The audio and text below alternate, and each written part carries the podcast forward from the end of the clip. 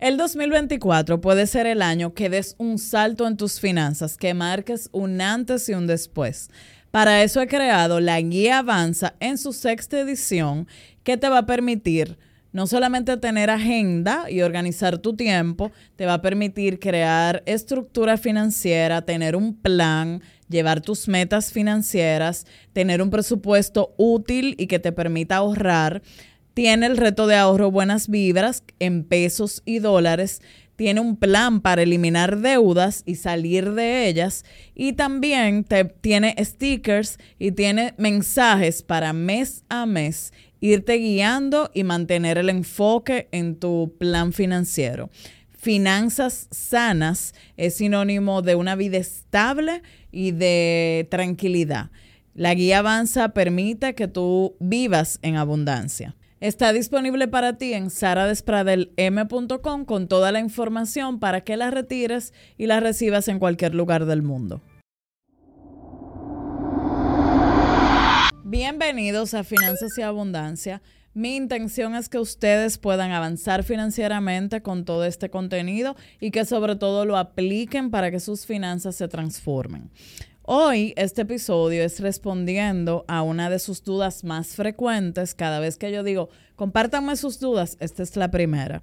Y es una duda que también tengo yo, eh, sobre todo en República Dominicana. En otros países es facilísimo eh, responder esta pregunta, pero aquí no. Es comprar o alquilar tu propiedad. Déjenme en los comentarios que los voy a leer y a responder todos. ¿Qué opinan ustedes sobre comprar o alquilar?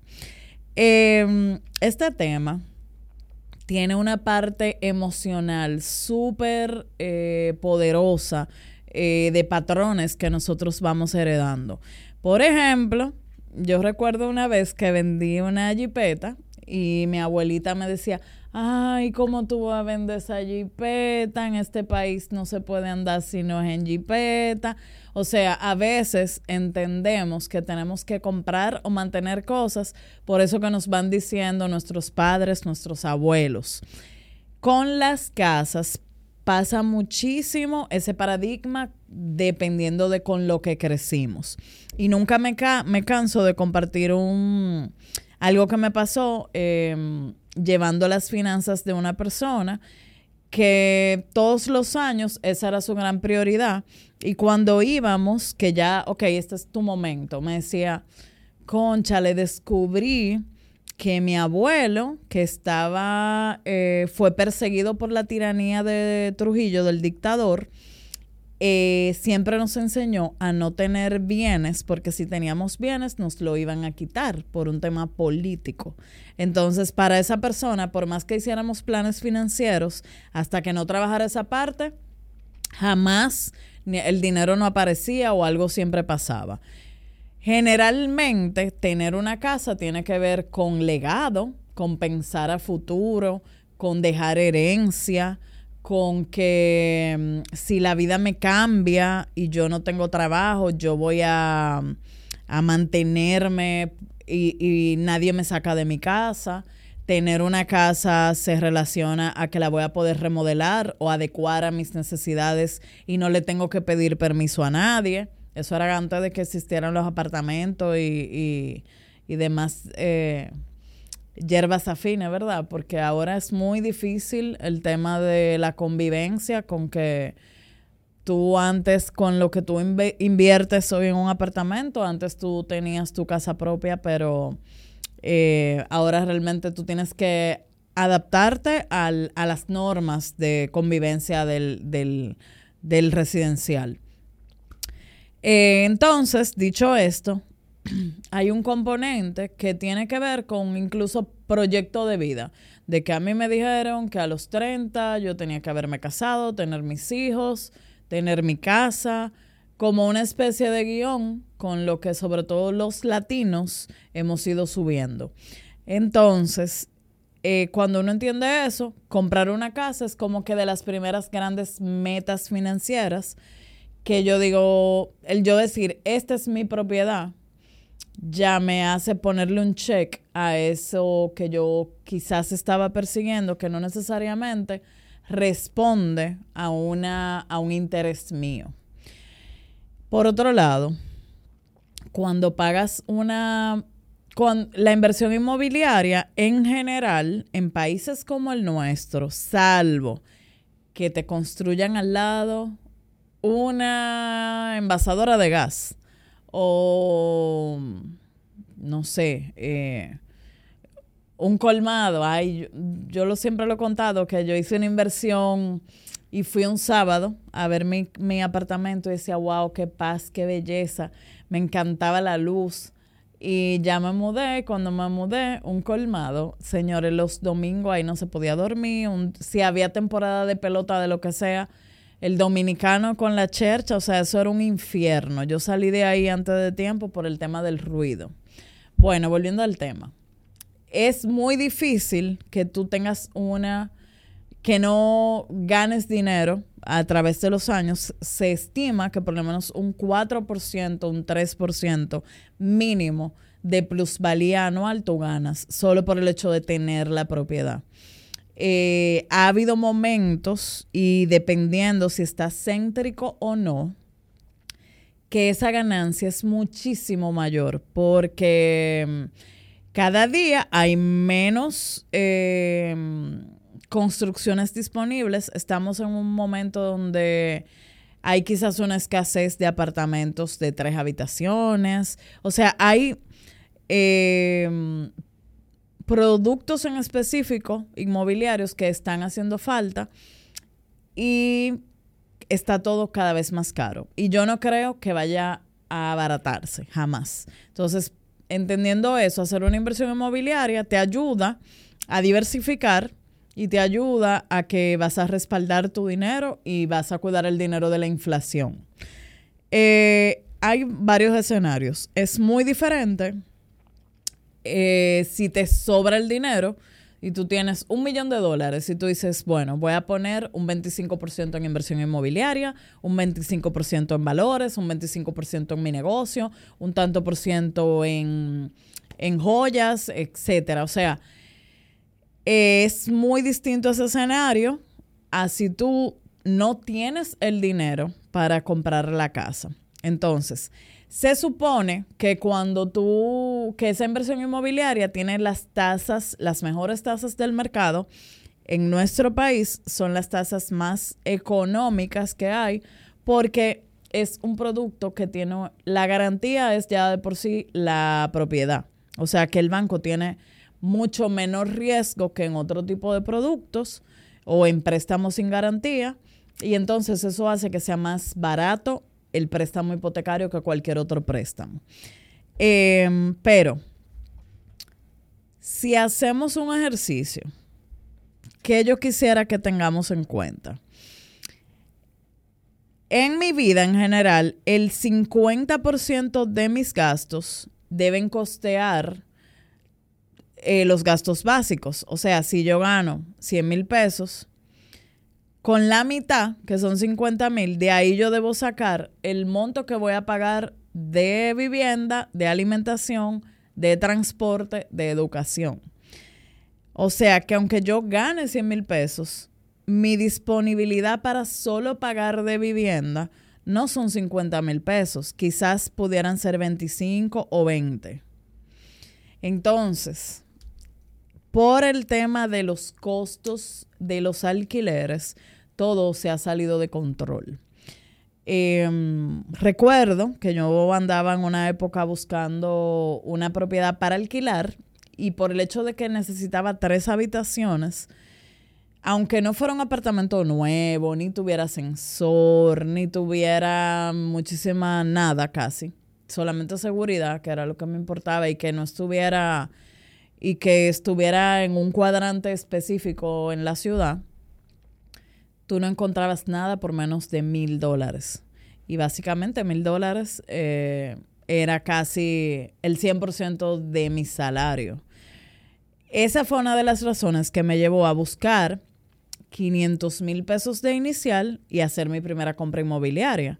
Porque era más baja, o sea, por muy cerca de esos mil, yo logré una cuota eh, de un préstamo hipotecario por cerca de mil dólares, pero de ya algo mío. Entonces, vamos a hacer un ejercicio. por ejemplo, aquí hay un proyecto que se entrega en diciembre de 2025, dos habitaciones, Evaristo Morales, 173 mil dólares. Vamos a ver varios análisis con ese mismo proyecto. Lo primero es que si yo busco en buscadores, hay muchísimas opciones de rentas en ese mismo sector, que es Evaristo Morales, que no es el más caro, pero no es el más barato, está céntrico. Yo encuentro un alquiler por 1.500 dólares de dos habitaciones, quizás menos. Entonces, si yo hago el siguiente análisis digo, con 173 mil dólares, si yo lo divido entre 1.500 dólares y lo divido entre 12, yo tendría nueve años de alquiler. Eh, pero al final, la vivienda no es mía. Entonces, ahí viene un tema, ¿verdad? Si yo cojo para comprar ese mismo apartamento y separo, em, digo que por lo menos un 20% voy a separar, que se necesita un poco más si lo voy a pagar en planos. Yo puedo separar con 5 mil dólares, pagar un inicial de un 10% y mantenerme haciendo pagos hasta cubrir X porcentaje de aquí al 2025. Si yo financio, por ejemplo, 138 mil dólares. Em, tengo el ejercicio aquí de que esos son una cuota más o menos de casi 80 mil pesos a 15 años. Entonces, si yo calculo lo que pago de alquiler en el tiempo. Por ejemplo, esos, esos mismos 79.924, que es una cuota estimada, si yo lo multiplico por 15 años, por 12, yo voy a tener 14 millones 386 mil pesos. Eso es lo que finalmente me va a terminar costando si lo compro. Si a eso le sumo lo que di de inicial, me viene saliendo en 16 millones de pesos al final del tiempo. Em, si solo pagué alquiler, vamos a suponer que yo pago alquiler en esos mismos, en esos mismos años, anualmente habría la opción por lo menos de un porcentaje de aumento que el contrato lo estipula, que te pueden aumentar anualmente. Entonces, yo tengo aquí un cálculo de que, de, por ejemplo, 15 millones de pesos, sin calcular aumentos, al final del tiempo yo pagaría, en los mismos 15 años yo pagaría de alquiler 15 millones de pesos. Si yo cojo el dinero que di de inicial y lo invierto y hago una inversión con él, o ese dinero en general lo invierto, quizás no me dé de ganancia para pagar esa cuota mensual del, con la cual yo alquilarme, pero eh, yo pudiera tener una ganancia de...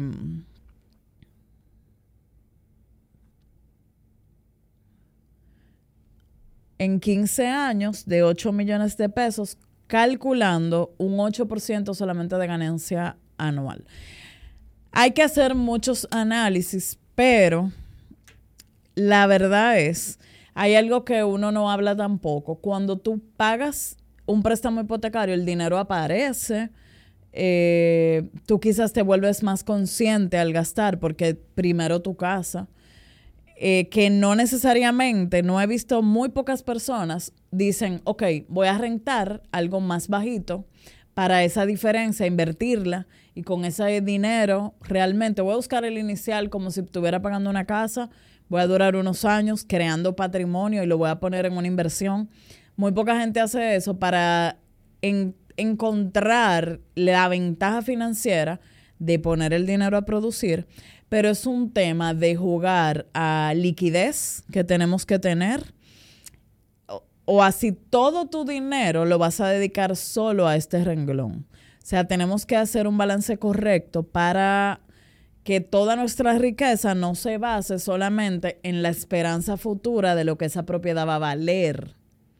Em, y hay coyunturas puntuales luego de pandemia que sí hacen un escenario, por ejemplo, el que compra en planos y espera que el proyecto termine y en ese momento lo vende, actualmente por las condiciones que hay, hay una brecha de que tú puedas ganar por encima de lo que invertiste al comprarlo.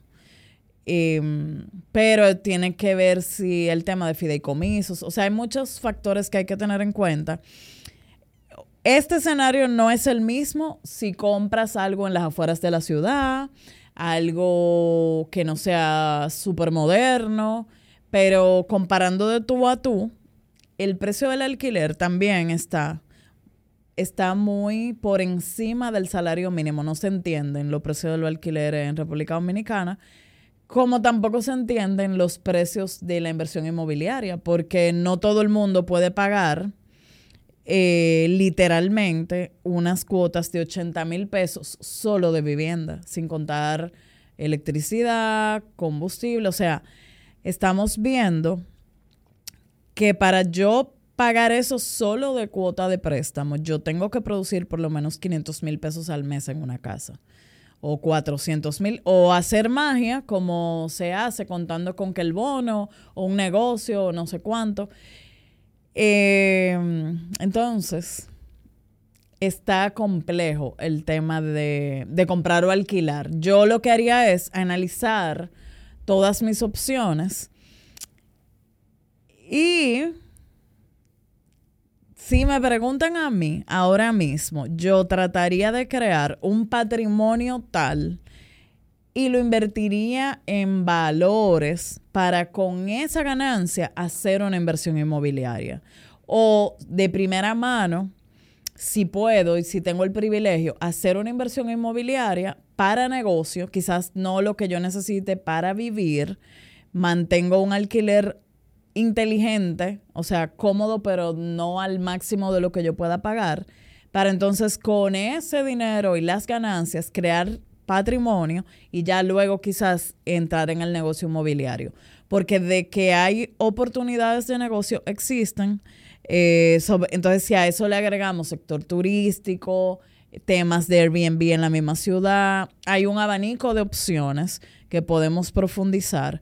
Pero Em, yo creo que haría eso. Fuera, voy a tratar de seguir haciendo análisis más específicos con distintas opciones de propiedades y también voy a invitar a expertos a, desarrollar el tema desde varias ópticas. Eh, tengo un taller inmobiliario donde de inversión inmobiliaria donde te ayudo a entender cómo calcular si para ti estás en el momento adecuado de invertir o no eh, constantemente estoy dando este taller porque es el taller que a mí me hubiera gustado encontrar cuando hice mi primera inversión y cuando he seguido invirtiendo. El sector inmobiliario em, cuida y protege tu dinero de la devaluación y de la inflación, pero a la vez, como es tan costoso el, toda la operación financiera, tú tienes que saber muy bien para hacer una operación inteligente que no que aunque sea ventajoso en un momento, quizás no estés listo. Entonces, eh, espero haberte dado luz. Y resumiendo, yo diría que compras si piensas durar más de cinco años eh, en, esa, en, en, donde piensas comprar.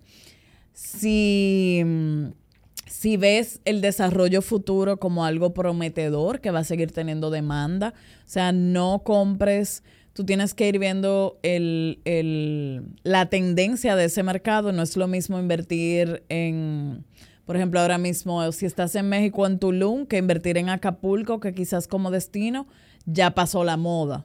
Entonces aquí mismo no es lo mismo invertir en Punta Cana que invertir en, no sé, en cualquier otro sitio X. Entonces como que tienes que ver... Eh, hay un tema de destinos emergentes como por ejemplo el mismo sur o Miches, que son destinos poco explotados pero con mucho futuro y tiene que ver mucho con cuándo vas a necesitar ese, rendimiento de esa inversión, sea corto o largo plazo. Eh, nada, ese, ese tema me encanta y podemos seguir profundizando más adelante. Eh, espero haberte ayudado un poquito. Seguimos avanzando. Gracias.